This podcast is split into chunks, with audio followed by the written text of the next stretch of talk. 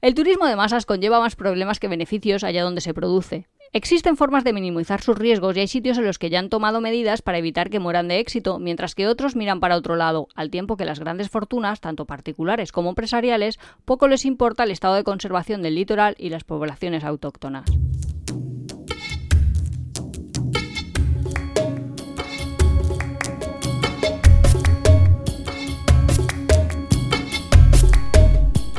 Bienvenidos a Tiempo de Viajes. Este es el capítulo 42 de la segunda temporada que ya se está acabando. Somos Iván y Nuria. Esto es Tiempo de Viajes. Eh, tatán. Y hoy vamos a hablar de destinos que, pues, por ir demasiada gente, demasiado tiempo, demasiado intensamente, nos los estamos cargando. ¿Vamos a hablar de turismo de masas? Un poco, sí, porque hemos encontrado una lista. Todo esto es. Como es verano, como hace mucho calor, queremos temas un poco más fresquitos, más relajados. Pues. Ah, o sea, es una advertencia para que no me ponga intensita. Eso, a ver. Ah, vale. No, pero. Oído navegantes. Pero es que es una lista que hemos encontrado de, de- que nos ha parecido bastante interesante de destinos que están, ellos dicen en peligro de extinción, ahora matizamos, pero que básicamente es que como va mucha gente, pues se pierde mucho la esencia de dichos lugares. Nosotros muchas veces hemos hablado de destinos que nosotros hemos estado y que hemos dicho, joder, aquí sin gente pues, molaría más, como por ejemplo, un dos te respondo otra vez, la isla de Pipi, La isla de Pipi. mm, que son las islas estas de, de Tailandia, eh, al lado de Krabi. Que a mí que- me gustaría más sin gente casi todo. Hombre, ya, todo mola más sin Ubud. gente. Pero, mira, Ubud está en la lista esta.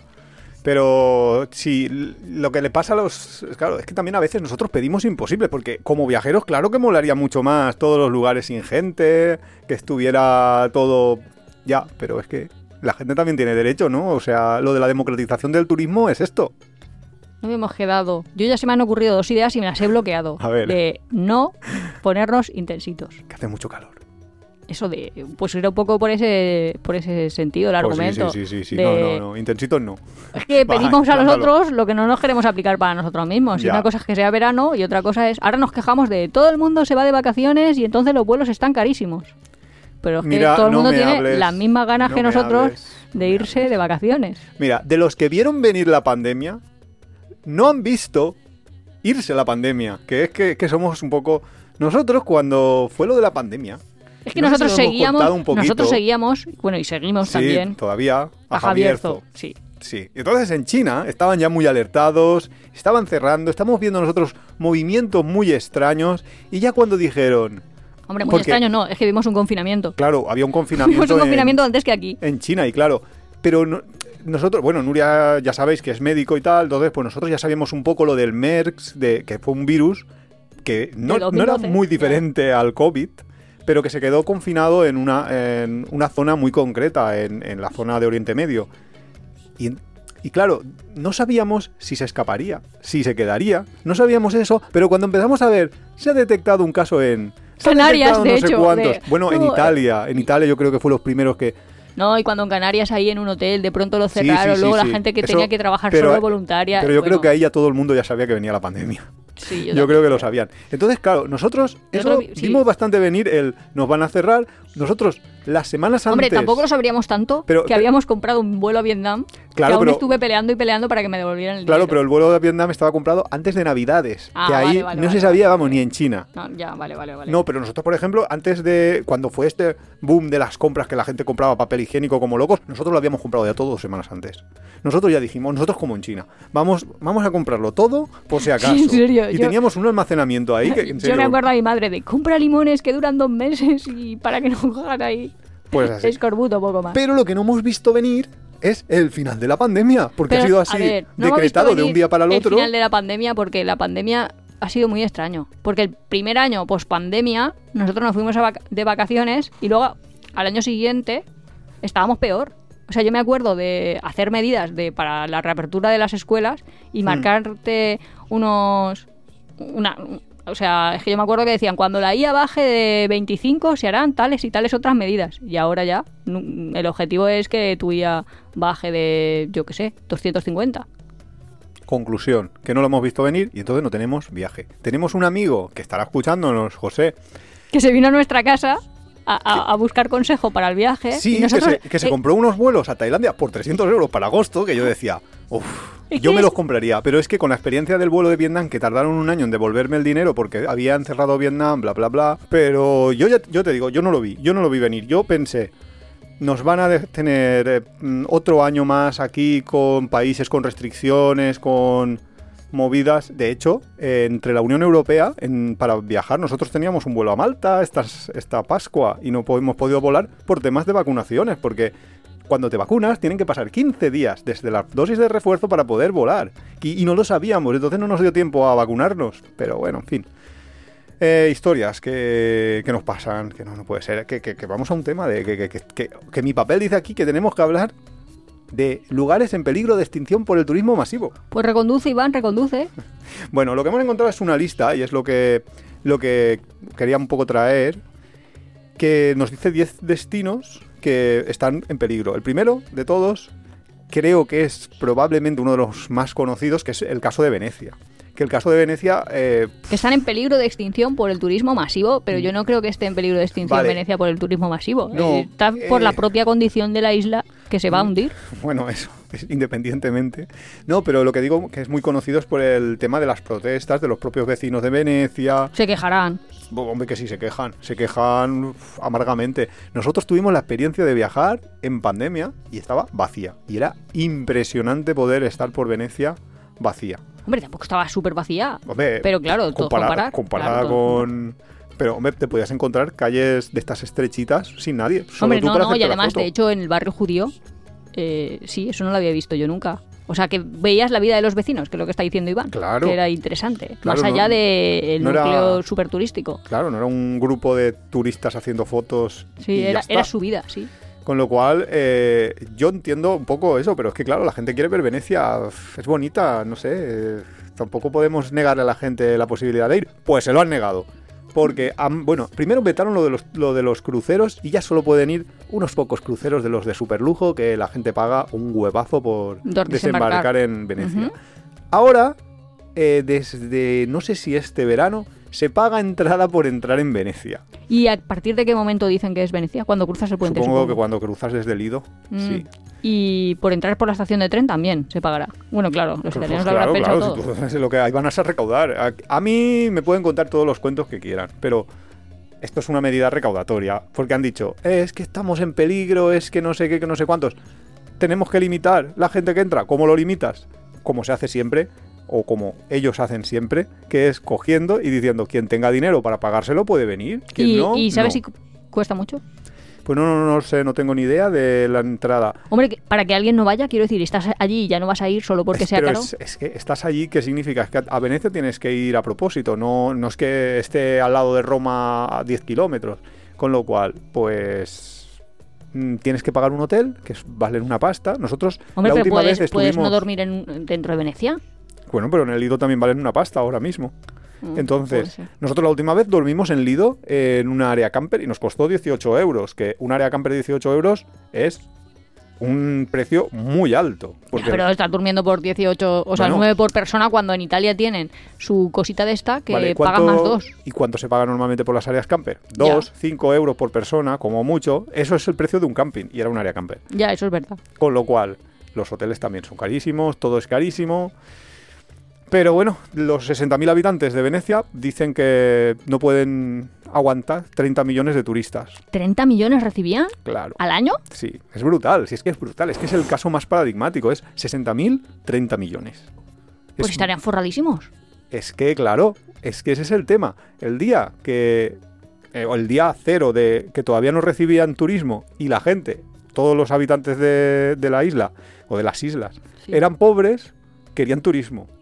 Les ha venido el turismo, se han hecho ricos y ahora ya, que yo ya soy demasiado rico como para estar aguantando a todos estos. Ya, es que viene gente aquí a comer bocadillos Es y que esto no slice de pizza ser. y esto no puede ser. Esto no aquí puede que ser. vengan a los restaurantes de 250. Por eso, por eso, si pagan una entrada, pues ya son, ya estamos seleccionando al tipo de gente que queremos, gente de que se gaste.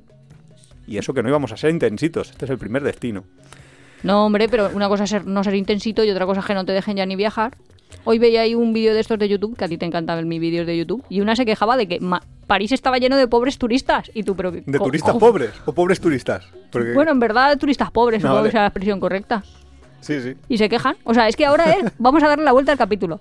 La gente se queja de que intente hacer vacaciones sin ser rico. Pero es que, Oiga, en perdone, realidad- no soy rico. Discúlpeme. Pues hombre, ¿qué hará la gente? Es que en realidad no es darle la vuelta al capítulo, es que si hablamos de turismo de masas, hablamos de democratización del turismo. Y si hablamos de democratización del turismo, pues hay que hablar de, de los turistas pobres que estamos molestándole a los señores mm, bien vivientes, ricos de los lugares a los que vamos. Ya, pero es que, que la gente que quiere que los pobres estén en su casa trabajando ahí, produciendo, siguiendo con Ahí te el visto, sistema. ahí te he visto. Muy Y bien. los ricos que vayan de vacaciones y A- a generen lugares- ingresos. Y que vayan a lugares de ricos. No, no vayan Claro, a... pero a ver, yo entiendo que Santorini no es venidor, eso lo entendemos todos, y que el perfil de turista, por así decirlo, tampoco es el, el mismo, pero ¿qué queremos? ¿Que ya la gente no vaya ni a venidor? ¿Los británicos pobres que dejen de viajar o cómo está el asunto? Es una buena idea. Pues no sé. Bueno, en el artículo que os decimos, eh, recomiendan un documental del que tengo referencias, pero no he visto todavía, que se llama El síndrome de Venecia, que va sobre todo esto del turismo de masas y que eh, Ah, igual lo algún tendríamos día lo, que ver. lo vemos y comentamos un poco. ¿Y de qué va más o esto. menos? Pues eh, básicamente sobre lo del turismo de masas que, ha llegado, Pero que si- llega a Venecia. por si era una evaluación histórica de cómo ha ido cambiando. Pues no lo sé porque no he visto el documental, ah, vale. pero Vale, vale, vale, supongo que te contará todo un poco. Es un documental entero, con lo cual pondrá las voces de tanto de los turistas como de los que viven allí, como de las autoridades, como de los que esto. Que al principio del capítulo, el texto que ha leído Nuria, que es de este artículo, que os lo pongo en los enlaces en apeadero.es, que lo tenéis siempre, eh, ya hablaba un poco sobre una cosa que es real y es la gente que se hace millonaria con este turismo de masas, porque aunque sea un poquito, un par de euros de cada turista, 30 millones de turistas, Ya. son muchos millones de euros. Y por ejemplo en Italia, no sé si en Venecia en concreto, porque ya digo que fuimos al, la última vez al área camper, pero cuando fuimos a Roma, en Roma había que pagar 2 euros Eso es lo que por- estaba diciendo yo antes. de impuesto turístico. De o sea, tasa. por visitarlo. O sea que, imaginad. eh, si luego ese dinero se destina bien para conservación de los monumentos, me parece genial. Pero es Italia, ¿eh? Na, na, na, na. Bueno, el segundo lugar es un lugar que yo quería haber visitado y no he podido visitar en varias veces, que son los lagos de Plitvice. Que es... eh, Eh, ¿Centro Europa? sí, ¿Pero son- dónde? Vale, están en Croacia. Ah, vale, vale, vale. ¿vale? Son unos lagos. Cuando nosotros llegamos a Croacia, pues nosotros fuimos, nos fuimos desde Alicante a Croacia en la furgo.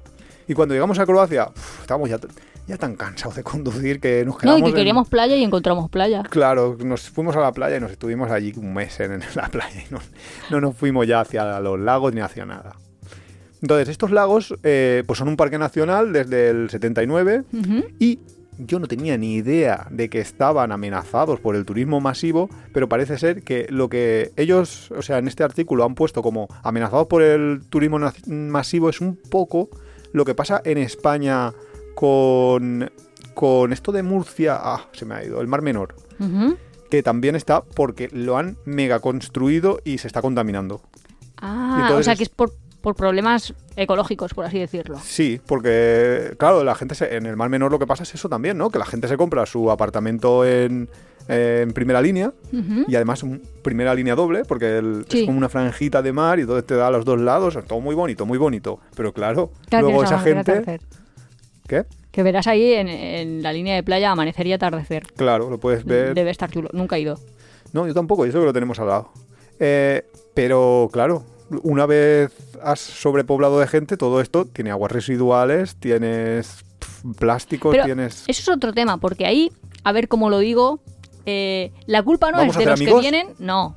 Quiero decir, son dos problemas. Que venga mucha gente puede hacer dos problemas. Que lo hace la gente que viene, pues por ejemplo, si eso, si en Venecia viene muchísima gente, generará mucho ruido y no dejará vivir a los vecinos. Vale.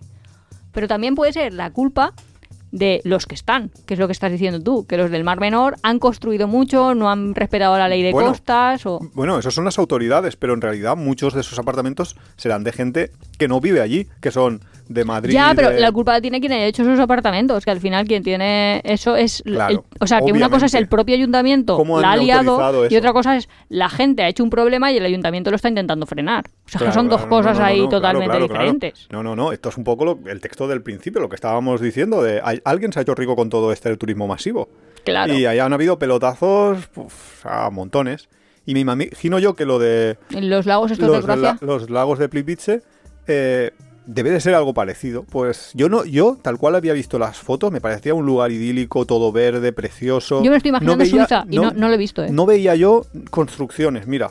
Ah, o sea, que ahí sí que es naturaleza, naturaleza. Claro, pero no, no. Esas son las fotos que yo he visto. Ujú. Lo- yo- y como yo me lo imagino y me lo imaginaba. Y ahora que me dicen lo de las construcciones que están amenazándolo, pues quizás ten- tenemos un problema con eso, no sé. Que les han permitido construir en un lugar que no debería.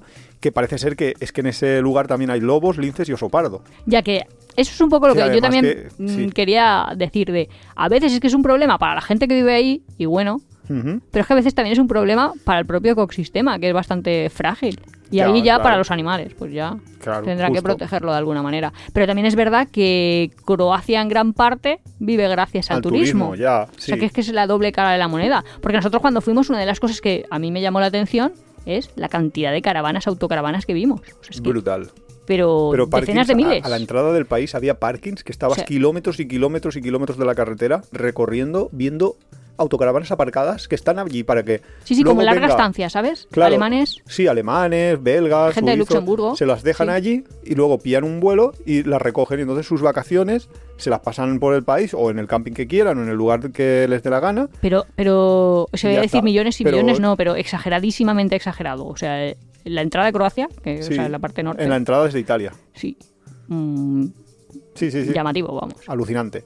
Bueno, pues un millón de personas es la gente que visita y Ese que se está cargando. Pero ¿sabes lo peor? Que tal cual lo has dicho, yo he dicho, ah, yo quiero ir.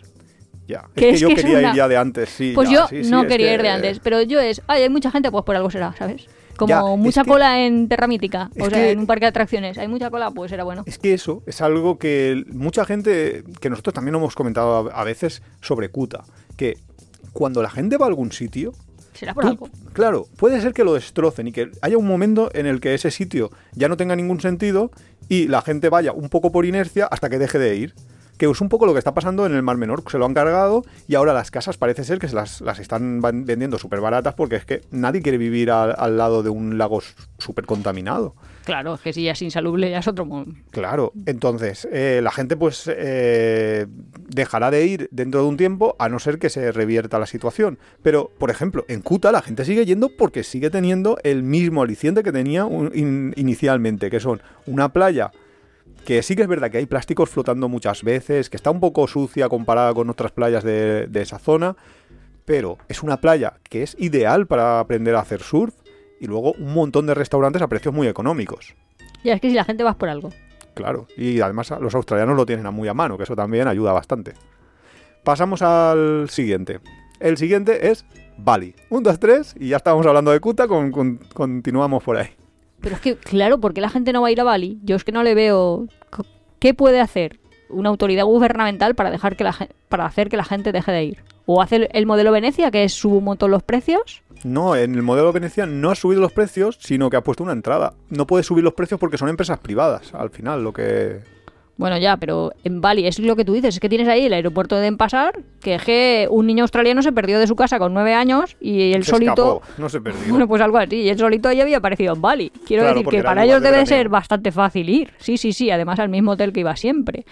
Mm, pues en ese sentido yo es que lo entiendo. Para nosotros Bali a lo mejor es una cosa que nos pilla lejos. Bueno, a lo mejor no, ya te digo que te pilla sí, lejos. un poco lejos, sí, 13 o 15 horas.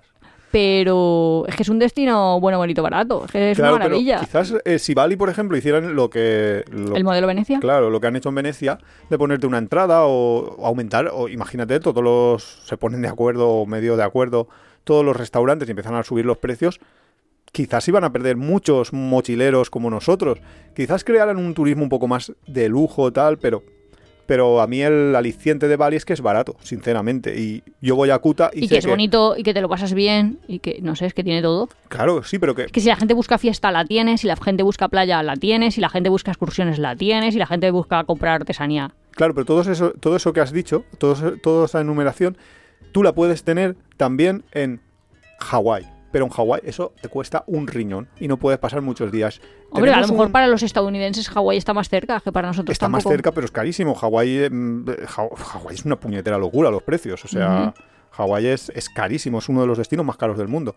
Entonces, ¿yo me voy a ir a Hawái para tener eso? No. Yo a Hawái iría, por ejemplo, a ver los volcanes. Y estaría el tiempo mínimo necesario y me la piraría corriendo. Mientras que a Kuta, a Bali, eh, en general, a Kuta, a Ubud, yo iría a descansar, a estar un mes, a, Claro, pero es a leer libros, a... el problema yo creo es que a todo el mundo nos gusta más o menos lo mismo.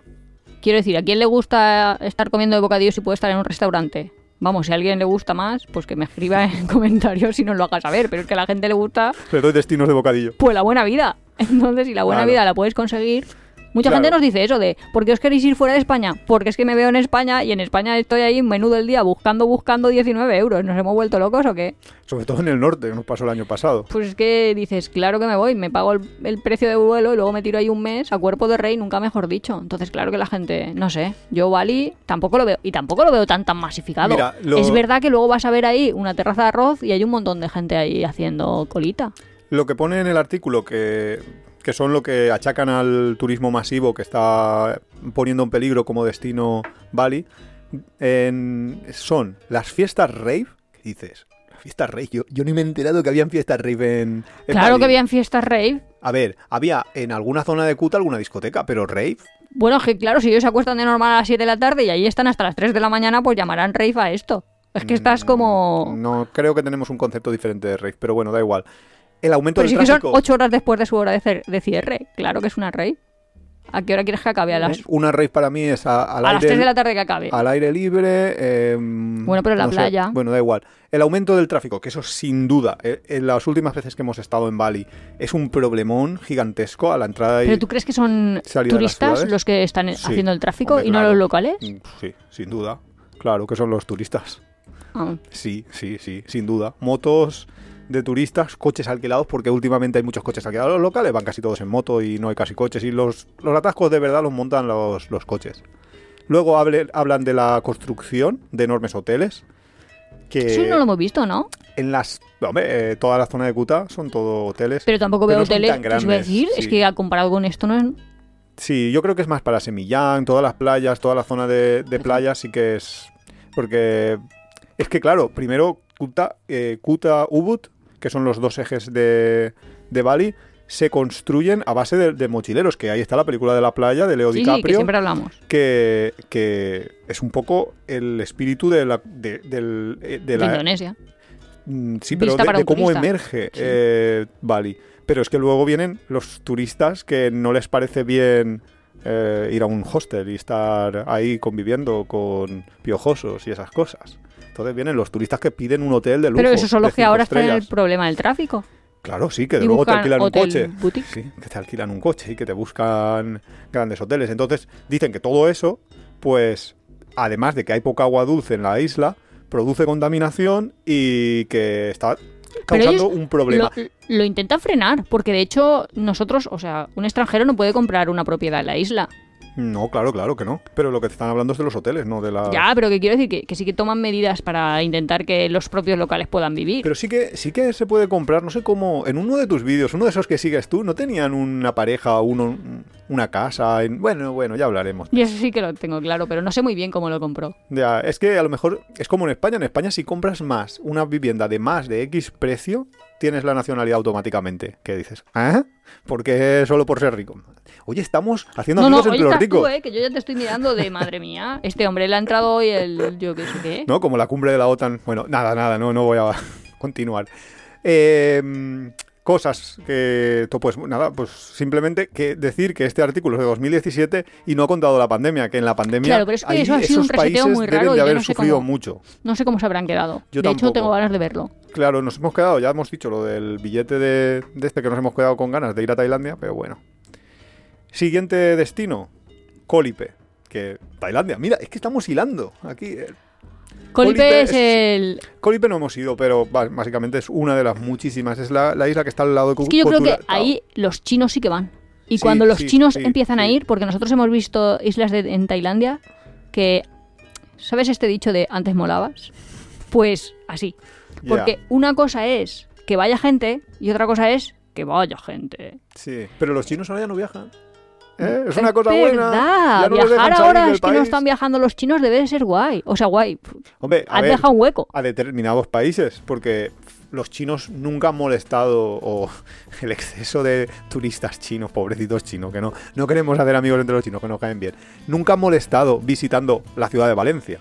Ya, pero es Pero que imaginaros de pronto que ahora en la ciudad de Valencia, cada sí. vez, o sea, como que cada vez vinieran dos millones de personas cada mes. Entonces ya dices, jope, es que hay más chinos que personas. Pues en Tailandia pasa eso. Es que, eh, en serio, los restaurantes es que es imposible ir porque están todos los chinos. Además también un poco lo del dinero que está diciendo Iván, es un poco raro cuando los extranjeros empiezan a ir a un sitio. Porque no sé si ahí pasará, pero yo me acuerdo en un viaje a Egipto que nosotros estuvimos, que unos que también habían hecho ese viaje decidieron que era una buena idea comprarse una casa entre tres parejas. Y es porque compraron una casa por 6.000 euros. Que claro, dices, pago 2.000 ¿En euros y tengo una casa. Sí. Entonces, no me claro. acordaba yo de eso y me está sonando. Sí, sí, sí. Claro.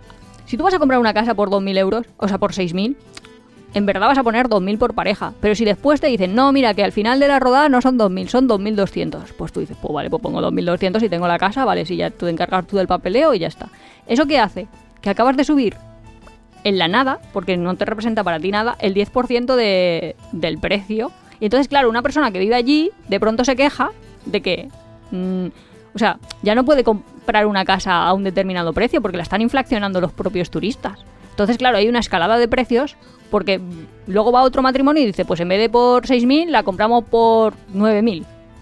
Y así va creciendo, creciendo, creciendo, que ¿qué hace? Que zonas enteras de Que- Egipto, que del Cairo, burbujas, de hecho, burbujas de- están viviendo los extranjeros. Entonces es- no es que sea la gentrificación, es que directamente es construyen para extranjeros, construyen para extranjeros. Entonces, que claro, yo sí que veo un poco normal. pasó en Alicante, en la zona donde nosotros vivimos, pues básicamente era un lugar donde a los los ingleses los traían en aviones para que vieran las casas e intentar vendérselas. Sí, sí, Y sí. funcionaba así, ¿eh? Los traían, les invitaban a comer, les pagaban el hotel, todo esto para vender casas.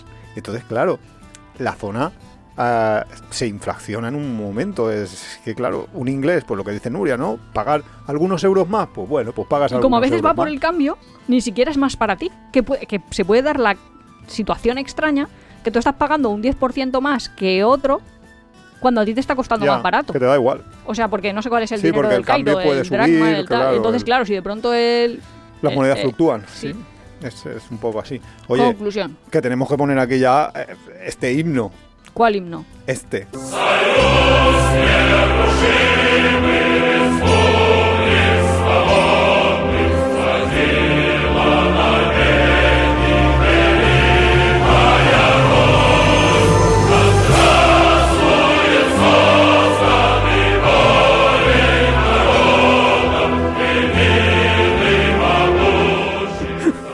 Bueno, continuamos, aunque pasamos al siguiente destino. Porque es que vamos, a ver si. A ver, hoy era el día. No, pero a ver, De- si yo entiendo... A ver, El, el día veraniego, ¿sabes? O sea, parece que, que el calor nos excita un poco. O sea, nos está subiendo la temperatura. No, tío, pero es que es verdad. O sea, en mi propia familia Iván siempre lo dice, de dónde vivía tu abuelo, porque era de, de un barrio de Sanse, Barcelona y tal. Y ahora sería imposible comprar una casa Es con imposible. jardín en esa zona. Es o sea, es en plan... es imposible, porque- absolutamente. Y era realmente pobre. Sí. Y entonces Sí, sí, es ahí como, guau, si ahora tuvieras esa casa, costaría no sé cuánto. Y es en plan, pero si la casa no ha cambiado, lo que ha cambiado es como las modas. Entonces sí que es verdad que muchísima gente la están tirando de su propia zona. Y eso es, es raro. Sí. La gente, bueno, no es que Y a lo mejor raro, nosotros pero- lo hacemos, porque yo estoy diciendo esto, que soy una falsa, por no decir una falsa de mierda. Y yo estoy pensando ¿Qué has que en realidad me quiero comprar una casa en Bali. Que, que mi padre siempre dice, tu pueblo, no sé qué, pues si te compras, o te da el dinero para que le pongas un tejado a la casa. Y tú, pero que es como la casa imaginaria, el hijo imaginario y el todo imaginario, pero que es ahí en plan, me quejo de unas cosas y luego en verdad son mis propios deseos. Que es como Que es un las poco- dos fuerzas que tiran de que lo que debe de ser y lo lo que, que, venimos que sea. diciendo en todo el capítulo de nos quejamos del turismo masivo, pero, Pero somos nosotros turistas queremos ir. masivos, claro, que es lo peor, ya. El quinto destino es la Capilla Sixtina. Que Mira, la Capilla Sistina, te voy a decir. Hay dos opciones. Que haya turismo de masas, como es cierto que lo hay, sí, O porque no lo vea ni Dios. que solo unos privilegiados lo disfruten. Claro. Y eso tampoco lo veo bien, porque el otro día mi fuente es la radio de Julia, que tampoco que sea, pero bueno, supongo que sería veraz la noticia, estaban diciendo que no recuerdo muy bien, pero como que Mike Jagger había hecho Ah, una fotografía sí, y le habían sí, permitido sí. fotografiar, no sé si la- no era la Mona Lisa, pero era alguna obra de arte. Sí, él estaba, creo que enfrente de la Mona Lisa, que no se pueden hacer fotografías y es que estaba él solo, además, eh, haciéndose un selfie. Creo que sí, que fue con la sí, Mona pues Lisa. era con la Mona Lisa, vale. Creía que no porque como en el programa también hablaron de que estaban protegidos esos cuadros con cristales y bla bla, pero bueno. La cosa es que eh, salió como ejemplo que el chico este que es eh, Risto Mejide, perdona, que iba a decir Sí, el que juez también este, Risto Mejide se hizo una foto apoyándose en no sé qué. había ido a la Capilla Sistina y lo había visto en un pase privado. Entonces, claro, ahí había como una tensión de, bueno, pero es que si hacen eso, atraen más turistas porque ellos pueden ser una figura pública y el hecho de que tuitee o ponga en Instagram la imagen puede hacer que tal. Pe- bueno, no sé si me he explicado bien el argumento, pero básicamente es, bueno, se le permiten ciertos privilegios a determinadas personas a cambio de dar visibilidad a algo que queremos atraer turistas. Si eso se hace porque se quiere atraer turistas, bueno, va, aceptamos barco como animal de compañía. Pero si eso se hace de solo algunos privilegiados que van a poder pagar las tasas, Claro. van a tener acceso a cosas, pues entonces hemos generado un mundo a dos velocidades, el de las celebrities y el del resto de los mortales. Y encima es súper raro, porque cuanto menos te dejan una cosa, como más deseabilidad, ¿cómo se dice? Deseabilidad social, o sea, más la gente querrá va hacerlo. Porque yo creo que ahora un millennial cualquiera, la ilusión de su vida, vamos, podría hacer una encuesta entre mi sobrino y sus amigos. Pero no creo que digan, mi deseo es ir a ver el cuadro de la Mona Lisa. Que por cierto, no sabía, yo me había equivocado, tú tenías razón, no era la Mona Lisa, era el Guernica de Picasso. ¿El Guernica? Sí. ¿Y no te puedes hacer una foto con el Guernica? No. Eh, hay un- ¿En el museo que fuimos en verano hay una réplica o cómo es una estaba? el- réplica, Ah, claro. vale, vale. no, vale, sí, vale. sí, es que el verano pasado estuvimos nosotros en el pueblo, en el En pueblo de Guernica. Y allí hay una réplica. Y allí, Ah, claro que te puedes hacer una foto, claro. Pero es Que una por cierto, eso es una visita muy muy recomendable. para la gente que esté por ahí por el norte y quiera Sí, hacer sí, sí. turismo. Y además Y allí hay unas con- rutas a pie muy chulas que llegas desde Guernica hasta la costa. Muy chulo, muy chulo. Muy recomendable. Entonces, lo que dicen de la Capilla Sixtina en el artículo es pues que hay 20.000 turistas al día. Eso también es verdad que yo fui y me pareció como súper decepcionante. Yo fui, uf, no sé, entraba gratis porque tenía menos de 18, o sea que era en el precámbrico, imagínate. Entonces no había 20.000 turistas, habría 5. Pues yo me quejaba porque tenía que ir a una velocidad que a mí no me da tiempo a fijarme en los detalles, ¿sabes? Porque Ah. tú vas andando por dentro de la capilla. Sí, y, y Y, te- entonces vas ahí como, vas en una como cola, ¿no? Sí, y entonces yo quería pues estar ahí recreándome. Bueno, básicamente, Que pues, bien. yo... Que eh, si no parece una marea. Claro, pero lo más alucinante en ese sentido, que me pareció a mí, es en la catedral, creo que se llama, de la Almudena de, de Ciudad de México, que directamente hay una, una imagen que se ve que, pues, que la gente va allí mucho y les han puesto una cinta transportadora como No, las eso no era la Virgen de Guadalupe, que la, la- exacto, la de la, la de la Guadalupe, la Madrid. Almudena es de Madrid, de verdad. Yo es que los- lo de los santitos no lo llevo bien. Vuelve a poner el himno. No, que lo que digo es que tenían, pues como los de los aeropuertos, un- una, una especie de cinta corredera. Pero si es como lo del supermercado, allí pero vas solo por arriba. tenías ese tiempo, solo tenías ese tiempo y si no te volvías a hacer toda la cola. Impresionante. Pues dice eso, que, que tiene mucho riesgo por la conservación de la pintura, que es cierto que la pintura sí que es, es como en un museo, que es un poco delicada. Entonces, pues por el calor. Claro, pero se puede corporal, democratizar todo en el sentido de dar igualdad de oportunidades a todos, ya que estamos con el himnito. Sí. Porque en Egipto, que decíamos antes, si tú quieres entrar a la pirámide, pues tú entras a la pirámide porque estás ahí de los 100 primeros. Bueno, no sé si son Ya, 100, 50, sí, 70, que- que hay 25, un da igual.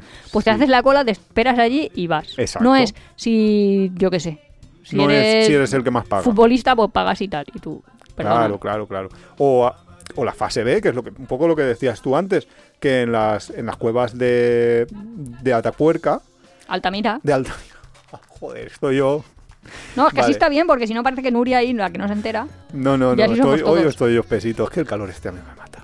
Eh, las cuevas de Altamira el- han hecho una réplica exactamente igual para que nadie visite las cuevas. Está bien, solo pueden visitarla o solo pueden entrar los, los que... Como de- estudiosos. Claro, los que de verdad necesitan estar trabajando en la cueva real, pero todos los demás van a la otra. Bueno, Claro, es pero una opción. Eso es una cosa como súper rara. ¿Habrá gente que disfrutará menos de una réplica que del real? Sin duda Sin sí, porque el otro día claro dijeron, sí. no, eh, no sé qué cuadro, bueno, el cuadro está cedido a otro museo y entonces es una réplica. O, bueno, realmente la situación era al revés. Había vuelto un cuadro de un museo y decían, qué bien, porque así no tenemos que ver una réplica. Que digo, pero tú cómo vas viendo un cuadro a saber si es una réplica o no. Otra cosa es que me digan, te lo van a regalar para tu casa. Que Hombre, entonces no digo, ah, dame el auténtico, pues si tengo que venderlo. pero solo para verlo, Si ¿qué más me da de ver? Aquí, te diría el éxtasis que tienes cuando ves. Pero si es exactamente igual. Mm, hay gente que lo. Yo qué sé, hay gente que lo, lo- que, que- que lo ve Pero es que diferente. Yo, yo, sinceramente, no. Y de hecho, dice. O sea, pero es que problemas éticos puede haber, por ejemplo, que te digan, mm, no sé, yo quiero mucho a un perro, yo quiero mucho a un perro, se muere y lo clono cual oveja Dolly, ¿vale? Pues yo sé que el otro no va a ser exactamente igual el perro anterior. Ya, sí, pero sí, porque sí. está tiene variaciones por el Y entorno. por la y- cultura y todo. bueno, pues sí, sí. Pero de Pero, hecho, ¿un una vez, una vez comentó Maldonado, Maldonado, el humorista, que, que parece que no, ¿Que es pero, es, inspiración? pero es in- la tuya, que es historiador del arte, y comentó eh, que es muy posible que muchos de los cuadros y muchas de las cosas que se están viendo en museos sean falsas, sean réplicas, y que el original o haya desaparecido o lo tenga un multimillonario de estos excéntrico encerrado en un, eh, en un museo particular o algo. O sea que es posible A ver, que yo- haya muchos que no son ¿Sí? los auténticos, sí, parece. Pues tampoco pasa nada. el- Ya, si yo también lo veo así, pero yo que sé, uf, hay gente que, que necesita ahí como el original porque le transmite energía. Uy, vamos a hacer Pero muchos es que- amigos hoy. no sé. Bueno, que pasamos al siguiente. ¿eh? La capilla va, Sixtina lo damos como que, bueno, va. Que es que la opción B es peor. O sea, Sí. que vaya, que, que vaya, perdona, que vaya mucha gente es malo, pero que no vaya mucha gente y vayan solo los enchufados, por así decirlo, lo veo opción peor. Vale, pues vamos a uno de destrucción de los propios locales. Que, por cierto, ahora os cuento otro. eh, que es Amber. Amber son unos templos de, en Jaipur, en la India. Eh, Nosotros hemos ido, que hay figuritas. Yo sí, tú no. Ah, pero yo no he ido a Jaipur. No, a Jaipur no. Ah, creía que era donde estaban todas estas figuritas así, iba a decir pornográficas, en el templo. No. Ah, No, vale, no, vale, no, vale. Es, eh, es un- unos templos en mitad del desierto. Eh, yo fui en la vuelta al mundo y entonces Nuria no venía en, ese viaje, en ese tramo del viaje, entonces eh, no, no, tú no lo has visto.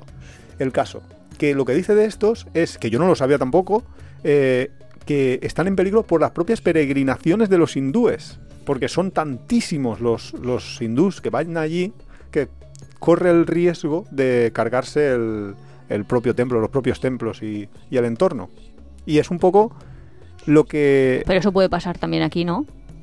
Quiero decir, pues estaban diciendo, o sea, uno de los ejemplos que se dice es en Semana Santa están las Sí, justo te pasos en eso. procesión, no sé cómo se llama. Sí, sí, ¿Se llaman sacan- pasos en sí, procesión? yo creo que sí, se llaman los pasos, ¿no? Eso, bueno, las pues sí, figuras las esas de figuritas esas que y tal, sacan... pues muchas yo tampoco lo sabía, pero resulta que eso, que yo lo he visto ahí eh, pues en la catedral y tal, pero que eso es del siglo XVI, Claro, las tallas, y claro, y claro, luego eso antes. tiene un, un valor artístico pues incalculable.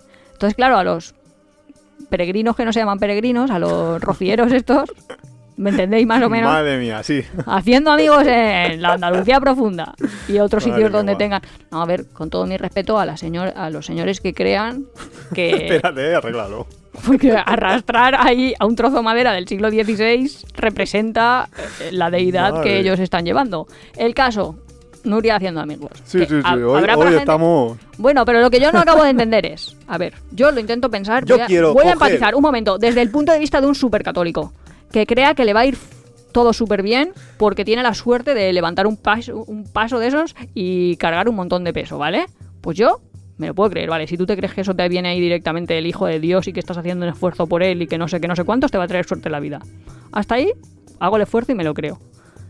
Pero que si el que ha hecho la representación del Hijo de Dios en madera, en vez de hacerlo en el 16, hace exactamente igual, pero en el siglo XXI No lo mismo. una réplica, ¿no, No te va a traer mismo. la misma suerte? No lo mismo. Pues que es una superstición rarísima. No offense para las personas que... O sea, esto es un disclaimer. Si tú crees que el Cristo de la Cruz va a ser diferente porque lo haga un artesano de 1540 que porque lo haga tu primo Pepe en su taller artesano en 2020, Yo conozco a un artista payero. no, pues en serio. O sea, es que no, no lo acabo de ver. Si, de hecho, si yo lo quisiese, el otro lo querría proteger más que que esté ahí en el brazo de mi vecino todo sudado, que a lo mejor me lo destroza. Es que no lo sé. O sea, yo lo estoy intentando pensar Sudor corrosivo. como cuando nosotros vamos a Bali y, y vemos sus, sus representaciones religiosas. Que ellos se lo creen. Bueno, claro que se lo creen, Hombre, ¿no? claro.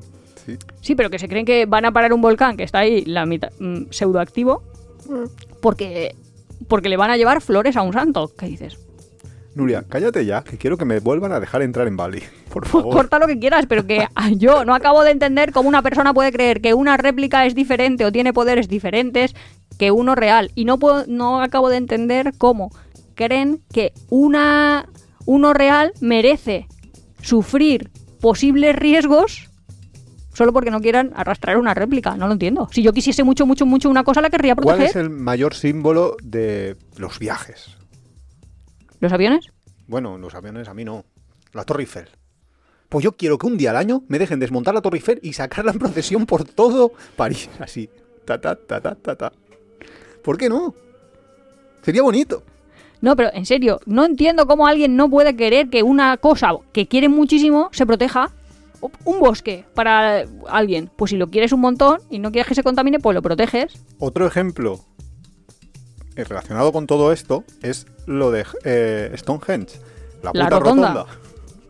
Esa rotonda, que cuesta bastante caro visitarla, tienes que pagar la entrada. Hay un día al año. El otro día lo vi, el día del solsticio. El día del solsticio. El 21 donde de puedes junio. ir gratis. Y, espera, que van unos vestidos de, de pseudo sacerdote que Sí. parece ahí Artemisa. Sí, sí. Y encima, no es que estás como el resto de días del año a 10 metros de, de las piedras. No, no. Te dejan subirte. No, subirte no. Subirte no, que lo vi el otro día en los vídeos, pero sí están al lado. Estás al lado de la y piedra. están viendo, es que en verdad se alinea el Sí. sol y entonces entra ahí la luz. Pero Bueno, que es que es tampoco- alucinante. Y claro, hay gente conservacionista que está diciendo, oye, que vamos. esto no es normal que se pueda hacer, pero bueno, mm, se hace. Hay cosas muy raras que hacemos los humanos. Las siete, las Islas Galápagos, que son las islas ¿Y que- porque va mucha gente? de Ecuador. Pero no me dijiste, ¿va mucha gente? Sí, Sí, parece ser que iba hasta antes de la pandemia iba muchísima gente. Que Y el problema es para las problema- Galápagos, ¿no? Sí, Ah, justo. vale. El problema que tienen las Galápagos, ¿cuál es la particularidad de las Galápagos? Que Las tiene tortugas. unos animales muy. que, que han evolucionado y, claro, son muy frágiles ante especies invasoras. Entonces, por ir mucha gente, también llevamos. Porque, yo qué sé, imagínate que se ha metido. Porque a mí me ha pasado. En tu mochila se mete un caracol. Y Mm, claro, te puedes llevar un caracol de, mm, no sé, de- desde, pues, imagínate que lo has cogido en Perú y te lo llevas a las Islas Galápagos y la has liado. Mira, en la línea contraargumental de este propio episodio, porque aquí parece ser que la línea que queríamos seguir, que luego se nos va, pero la línea es mucha gente rompen el equilibrio. Así dicho en corto, ¿no? O sea, las masas son las que hacen que se rompa el equilibrio. Pero eso puede Bueno. pasar sin que haya turismo de masa. Solo con que un loco, un excéntrico o alguien introduzca algo, se puede romper el equilibrio. Y el ejemplo, Iván ya me está diciendo que sí porque ya sabe por dónde voy. Sí, sí, perfectamente, lo he visto. Vale, pues en Argentina, Ushuaia. ¿Vale? Que en mitad de Tierra de Fuego y está ahí como súper chulísimo, pues algún, no sé si europeo, australiano o, o de dónde. Un canadiense. Un canadiense Ah, que dijo, vale. esta tierra es perfecta, se parece mucho a do- al sitio de donde yo vengo. Solo me falta una cosa. Los castores. Y se trajo unas parejas de castores que sin ningún tipo de depredador natural empezaron a reproducirse como conejos, nunca mejor dicho, Pero en verdad como castores, como castores. invasores. Sí. En serio, es y que la han liado, y la han liado. Sí. Sí, porque es que es un Tenemos lugar- que hacer un capítulo de cosas que aprendí en EGB y entendí en los viajes. Pues cómo el castor hace una presa, yo eso no lo acabo de entender. No, hasta, hasta que lo vi en vivo y en directo. y tanto. En serio, es que pueden destrozar un, un trozo de bosque. Y en Ushuaia es súper fácil de ver. Súper fácil. Si Sí, lo sí, queréis ver, no os vayáis a Canadá. Iros a Ushuaia. Sí, porque yo creo que en Canadá, pues es lo que dice Iván, que como tienen depredadores, pues el equilibrio más o menos se mantiene. Pero ahí ya han ganado la partida, pero sí, sí. por y de goleada. goleada. Con lo cual, sí, lo de las especies invasoras, pues en las Islas Galápagos es un problema. En otras, pues ya... Es que el hombre como especie invasora, eso también da para otro podcast, ¿eh? extraterrestre. Pues sí. El 8 es uno de mis favoritos, Machu Picchu. Que Vale, ya lo hemos comentado a veces en Machu el Picchu se le, sí, y en Machu Picchu se les fue a partir de cuando lo, lo Hicieron Sí, no sé qué de la humanidad, ¿no? Sí, lo hicieron Décima nuevas- maravilla. Nuevas maravillas, no porque se inventaron ahí como unos títulos de... Existían siempre las, las antiguas maravillas de la humanidad, no sé qué, que... ¿Sabes que yo de pequeña las quería ver? O sea, que me creía que estaban. Ah, que todavía seguían ahí. o sea, que yo iba a ir al Coloso de Rodas Faro y lo iba a ver. Y, Sí, y yo me lo creía. y leerte un par de libros. En plan, a mí esto porque no me lo contaron bien en EGB. ¿Me- ¿Ves? Cosas, es que, es que la GB... No, pero a mí me lo habían contado. De hecho, me había aprendido la listita de memoria. Yo creía que eso estaba ahí por el mundo. Pues... No, ya sé que no. Ya no. Y en las nuevas sí, las nuevas entonces, pues todas las que fueron elegidas como las nuevas maravillas del mundo, pues les ha pasado eso, que pff, se les ha disparado, se les ha ido de las manos. Y ahora Machu Picchu es un polo hiper mega caro. Yo creo que el lugar más caro de toda Sudamérica. ¿En serio? Nosotros tenemos la suerte de haber ido antes. Dos veces. Y entonces fuimos dos veces. Porque como era barato, Ya, pero es que conozco mucha gente que también dice eso de mi sueño es ir a Machu Picchu. Que dices, Machu Picchu, tío, si es una montaña que te falta el oxígeno y que hay casitas ahí, a mí me tampoco lo pareció veo. una pasada. A mí me pareció uno A de ver, los a mí lugares más me ha gustado, pero a mí me dices Machu Picchu y Perito Moreno, es que, o sea, 15-1. No, no le veo... Cada uno tiene sus gustos, pero también te digo que Machu Picchu a mí me gustó, yo como lo vi. Que ya había Pero, mucha en gente. serio, Machu Picchu Dolomitas. Es que tampoco me hace falta. O sea, si es una montaña, es chulo, pero porque es una montaña, que tampoco. Dolomitas también es muy chulo, ¿eh? Ya, pero, no veo a la gente diciendo, me muero por ir a Dolomitas. Bueno, nadie se muere por ir a ningún sitio, pero bueno, la cosa es que.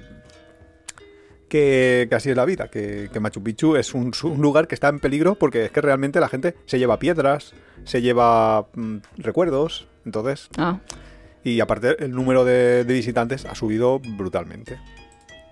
¿Pasamos al siguiente? por favor. Vale, el siguiente es una isla que yo no he visitado, que tengo muchas ganas de ir, que es la Kangaroo Island de, de Australia. Que ¿Cuál de todas? O sea, Es una, es una isla pequeñita de las, de, de las... ¿y cuál es su peculiaridad? Quiero decir, porque la gente va ahí y es mejor que otra cosa. Pues porque hay especies diferentes de animales. Mm. En- yo cuando estuve en la Vuelta al Mundo, que yo estuve por un poco por la costa este de, de ¿Australia? Australia, una de mis primeras ideas era bajar y cruzar a la isla de... de lo diré, de Tasmania. Que es también un poco así, ¿no? Y la gente ya empezaba a decir como que en Tasmania se les había ido de las manos, que estaban construyendo demasiados hoteles, tal. No me quiero ni imaginar una isla pequeñita como la de Kangaroo. Con lo cual, pues habrá que ir antes de que se lo carguen. Yo creo que ya. Si está en la lista, ya no hace ¿Sí? falta ir. ¿Tú crees? No, Claro. hombre, pues yo Hombre, Venecia, lo que no lo tiene- recomendaría, A ver, sinceramente. es que lo que no tiene sentido es ir a un sitio donde haya muchísima gente y no puedas disfrutarlo. Porque es que te lo voy a decir y lo voy a destrozar porque no me lo sé, pero la piedra esta que está en Noruega, que es como un balcón al mundo, que no sé qué, no sé cuántos, sí. que tienes que hacer cola. Sí, pero que tienes que hacer cola noruega- para esperarte, hacerte una foto, no sé. Es que yo creo que Instagram y mira Ya, ha que hecho con mucho la- daño, ¿eh? Sí. Y mira que con la pandemia, o sea, no sé desde cuándo está Instagram, pero yo tampoco llegué hace tanto. Bastante, bastante. Sí, pero antes la gente no estaba. Bueno, sí, vale, pero que la gente no estaba ahí tan loca. El otro día veía unos en un vídeo y se estaban quejando de que todas las ciudades de México ahora les habían puesto el nombre en letritas Ah, sí, sí, sí, eso solo para, que la, Sí, gen- sí, sí, para que la gente se haga las fotos de Instagram. Yo, yo ya he visto pueblos y todo, sí, sí, sí, pero es que en España hay un montón de pueblos Claro. ya. Y digo, dentro de poco estamos aquí como los mexicanos, vamos, que o vas y te haces la foto o, O no has que no. Sí, No ha sido. Pero es que eso tampoco Tu lo álbum de fotos de A todos ver, los lugares Que con seguro que hay gente que me está escuchando que va y se hace la foto. Pero tú no tenías una amiga que coleccionaba de cada lugar al que visitaba una bola de nieve, pues la gente colecciona una foto de con el nombre de las letritas. Pero si eso yo lo veo bien. A ver, que si casualmente estás por ahí y tal, lo veo súper bien. Pues te haces una foto, no le haces mal a nadie y tal. Pero, ¿hacer colas? ¿Por hacerte una foto? No, y no solo lo de hacer colas, que eh, eso también pasa mucho en Tailandia y en otros lugares, de que hay gente incluso vigilando para que no te pases más de Eso es lo que te digo, segundos que son colas haciéndote la organizadas. foto. Sí, sí, sí, que sí, dices, sí, sí, no me jodas. Sí, sí, sí, de siguiente, siguiente, siguiente. no te puedes siguiente, sentar a- siguiente. A, disfrutar un... Por ejemplo, eso nosotros, y eso que todavía no ha llegado a Myanmar el turismo masivo, en los templos de Bagan te pasaba eso, que te sentabas tranquilamente a ver un amanecer o un atardecer y había tanta gente. Pero que- tampoco, que va, que va, que va, que va, que va. Uf, Antes uf, de hecho, yo, yo cuando, lo sufrí mucho. cuando tú lo estabas diciendo, yo he pensado cómo sería Bagán con turismo masivo. Es que turismo masivo será dentro de unos años. Que a lo mejor es ya. No, yo había pensado, ya. a lo Eh, mejor ya con ya. la pandemia igual ha bajado mucho. Os recomiendo mucho, si, si tenéis Myanmar. que comprar un vuelo todavía, Myanmar, eh, iros a Bagan antes de que eso reviente, porque es un lugar También chulísimo. es cierto que tuvieron un desastre natural, que algunos templos se les Bueno, sí, cayeron. no sé muy bien si un terremoto qué Sí, fue. pero bueno, pero siempre hay algunos que resisten, eso lleva no, muchos sí, años. está muy chulo. Eso, como decimos a veces, si esto ha aguantado mil años, mil, mil diez. Hombre, pero lo que no pasa en una vida pasa en un día. No lo sé. Y el último que tenemos es otro, y este es en España, el otro paradigma de la gentrificación, del turismo masivo, de ¿Y no la la ciudad de locura. Barcelona? Barcelona. Ah, te iba a decir. Muy buena. sí. Ah, vale, vale, vale, Es que- Creía que iba a ser otro y digo, y No, no. no, no, no, es, es, es Barcelona, es Barcelona. Hay gente que vive delante de la Sagrada Familia y que dice que a veces para llegar a aparcar a su... Porque tiene Es que es garaje súper que tardan casi una hora solo en recorrer el, el tramito este de las dos calles al lado de la, de la Sagrada Familia, porque hay unos atascos brutales, hay autobuses que te aparcan y estás pitando media hora para que se aparten y el conductor se ha ido a... O sea, debe de ser... También es verdad que habrá verdad es bajado que- con lo de la pandemia, pero De hecho, mucha gente decía que estaba como retomando la ciudad y que le gustaba un montón. sí, durante la pandemia, ¿no? La pandemia Sí, lo habían sí, sí, sí. vivido. Nosotros vivimos París, que París es otra de las mega urbes que están siempre llenas de turismo. La vivimos eh, un agosto, ya ves, mitad de agosto con un calor de la muerte. Pero la vivimos sin turistas porque estábamos en pandemia y fue impresionante. París estaba muy feo y una parisina Se estaba justificando diciendo que, bueno, que está feo, pero porque lo están arreglando, porque van a hacer París 2024, que no, creo que es sede olímpica o sede... ¿Es sede de algo? Mm, No, ni idea. Pues, No, no, y que se estaba mirártelo. preparando. Sí, pues mira a ver qué es, porque igual es el Mundial, igual es la Olimpiada, no sé muy bien qué es París 2024. Pues París 2024 son los Juegos Olímpicos, la. Olimpiada. Es que de estamos como súper desconectados de la Olimpiada. Como ya no la ganó Madrid, pues ya todo el mundo da igual ya. No, que yo- lo paguen otros. No, la verdad es que no, no tenía yo ni, ni Pues idea decían de que eso de que ahora 24. se han puesto a hacer obras a todo y claro, los propios parisinos que viven en París están un poco... cuidado con lo que deseas, que igual ellos también deseaban los Juegos Olímpicos y ahora se están arrepintiendo. Pues sí. Y Barcelona, pues eso es que el Barcelona. problema que le veo a Barcelona es lo que decíamos, que si una persona es de Barcelona mm, y su padre es de Barcelona y tiene una frutería, quiero decir que no es que seas director de un, o sea, director de un banco, no, un propietario de un banco, sino que es una persona normal, Normal y pues, corriente. no puedes comprarte una casa en tu barrio. Claro, ni de coña. Es que Y ya está. Y, y- Te tienes que ir a las afueras y, y la ciudad encima crece más y más de lo grande que era, pero y claro, y encima mm, no es como otras que están en el centro y, y se pueden expandir hacia todos los lados. Aquí tienes el mar, entonces tienes un lado donde no te puedes expandir ya más. Claro, pero lo que hace la gente no suele ser eso, es, vale, lo que hago es pago millonadas por casas. Sí. Entonces, claro, gente que gente que yo pienso, personas normales que tienen hipotecas de 500.000, que dices 500.000. ¿La vas a pagar algún día? Claro que dices, wow. Pues aquí con 500.000, vamos, vives. Y luego Barcelona también le ha hecho mucho daño, pues típicas películas Vicky no sé qué Barcelona. A eso le ha hecho daño. Woody. Allen. ¿Tú crees? ¿Le ha, le ha hecho daño? No, ha hecho que se incremente el turismo, vale. También es verdad Que que, eso, nosotros pues- conocimos a unas australianas y decían que su lugar preferido del mundo era Barcelona, que yo lo veía como súper raro de, de todo el mundo, de todas Ya. las cosas que puedes elegir y elige Barcelona. O sea, que súper bien, que como ciudad muy bien, pero no sé, como... Y, A mí me que- gusta mucho, pero- mira que yo soy de elegir, o sea, decir ciudades, pero es que es como si de pronto te digo, mi lugar preferido del mundo es, no sé, Ya, pero bueno, cada uno tiene... lo ves ahí como muy normal, a lo sus mejor. gustos. Lo que dice aquí es que es eso, que con 8 millones de turistas, pues... Pero 8 millones, pues imagínate 30. 30, lo de, es que lo de Venecia es brutal. O sea, es que 8 millones de 30 turistas... es cuatro veces más. Bueno, de pero verdad 32, Cuatro pero... veces más, pero es que Venecia tiene 60.000 Y eso me decís habitantes. con lo pequeñitito que es. 60.000 habitantes. Y en Barcelona, no sé cuántos habrá, pero hay millones. Con lo cual, 8, bueno, Ya. no sé. 8 es millones me ha parecido poco- poco, ¿eh? Pero bueno. Bueno, eso es lo que dice en el artículo. Yo. Ya, ya, que no nuestra puedo fuente es nuestra fuente. De- de- del año 2015. A Pues entonces, a ver. ¿tú limitarías o no limitarías? Yo, si hay que limitar algo, yo, yo soy radical en cuanto a. el- Medidas. me gusta el sistema de. O nadie lo visita, o, o sea, solo lo visitan los expertos o los que necesiten por alguna razón. Me construyes una réplica al lado, o directamente no puede visitarlo nadie, te hago unas fotos, te las subo a internet y te aguantas con eso. O lo limitas mediante un sistema, como hay en algunos sitios, de sorteo. De tú tienes, eh, ¿quieres visitarlo? Ostras, ¿y sorteo y que te toca? Pues que te den dos entradas, porque es que si no... Sí, sí, normalmente se hace eso. Un sorteo de, de dos entradas. ¿Qué iba a decir? ¿Te toca a ti o me toca a mí? Sí, o, o pides para un grupo, para cuatro, para... Exacto. Entonces entras en un sorteo y... eh, o- o el- otro sistema que era lo que, lo que existe en algunos lugares, que son lista de espera. Tú no... Tú quieres Como ir el caballito del rey ese, ¿cómo se llame? El caminito del rey. Claro, justo en el Caminito del Rey, eh, en un momento dado eh, existió. Ahora creo que ya no, ahora ya compras un, un Ah, es que nosotros estábamos en lista de espera. Pero sí, eh, al principio, cuando abrieron lo del Caminito del Rey, y creo que también se hace en Machu Picchu, en la ruta del Inca. Que, Ah, ¿no puedes hacerla si quieres? no, no, no, tienes, te tienes que poner una lista de espera y a lo mejor te dicen, ah, pues a ti te toca en el verano del 2025, vas a poderlo hacer tú en estas fechas. Y te dicen unas fechas para el verano del 2025. Y luego cambias todos tus planes vitales. Tienes que O cambiarlo sea, todo para ir Lo a habías hacerlo. pedido con 21 años, Mm, Sí, te lo dan para cuatro años después, pues pones tu embarazo Sí. solo para poder ir al Machu Picchu. sí, así es la vida. La Pues- verdad es que el mundo es un poco parque de atracciones. Lo que yo no estoy de acuerdo es en que me lo limiten por, por un tema económico, porque entonces estás discriminando a la gente que no tiene los recursos económicos para visitarlo. Y eso significa muchas veces que lo van a poder visitar cosas, por ejemplo, como Machu Picchu, lo van a poder visitar eh, europeos ricos o americanos ricos o americanos normales o europeos normales, pero no lo va a poder visitar la persona normal de Bolivia. Ya. Es que claro, lo que es poco para uno puede ser mucho para otro. Entonces, claro, ¿cómo pones ahí un precio? Cuando Pues, son es. internacionales. Es, Claro. que eso es raro. Pues entonces se debería de pagar. Pero Sería súper extraño. veo, pero tampoco veo bien, eh, cre- creo que lo que ibas a decir tú, que es lo que hacen muchas veces en Indonesia, el doble precio. No, Un pero precio no el para doble y precio. un precio no, para debería de ser. Yo ya lo veo. Porque el boliviano sigue siendo extranjero en Perú. Todo el mundo con su chip. ¿Qué te cuesta?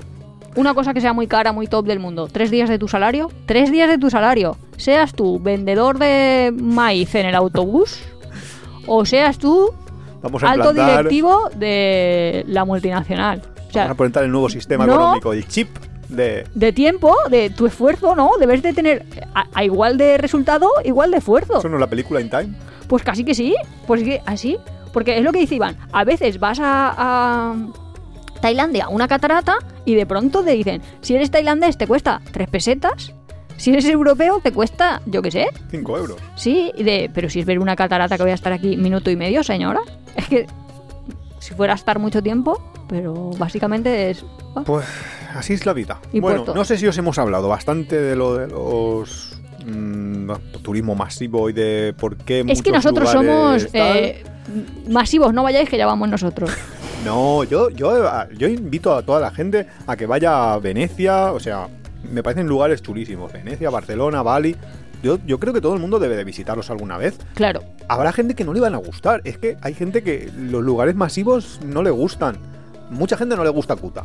Yo eso lo sé. Y a mí Ya, eso pero es una en pinita que toda tengo la ahí de- isla, Bali entera. No, pero ya Bali entera es difícil como que decir, no te guste no te gusta, yo que si no vete a Ubud, que hay menos gente, aunque últimamente ya había demasiada, pues si no te vas a Lovina, que hay menos gente, y si no te vas a un pueblecito perdido en mitad de la isla y seguro que allí encuentras algo, que, te guste. gusta, sí. Porque realmente, si lo que buscas es la cultura, lo vas a tener en toda la isla. Pues la nada, cosa es que a Villamotijo de abajo no quiere ir nadie. por algo será. Haciendo amigos, No, Hasta haciendo semana no. Oye, si alguien quiere ir a Villamotijo de abajo, que no lo diga. que la acompañamos. A ver si hacemos ahí un campamento porque no tenemos nada para verano. Qué triste. Hasta la semana que viene, a ver si encontramos vuelos. Únete al club. Hasta luego. Hasta luego.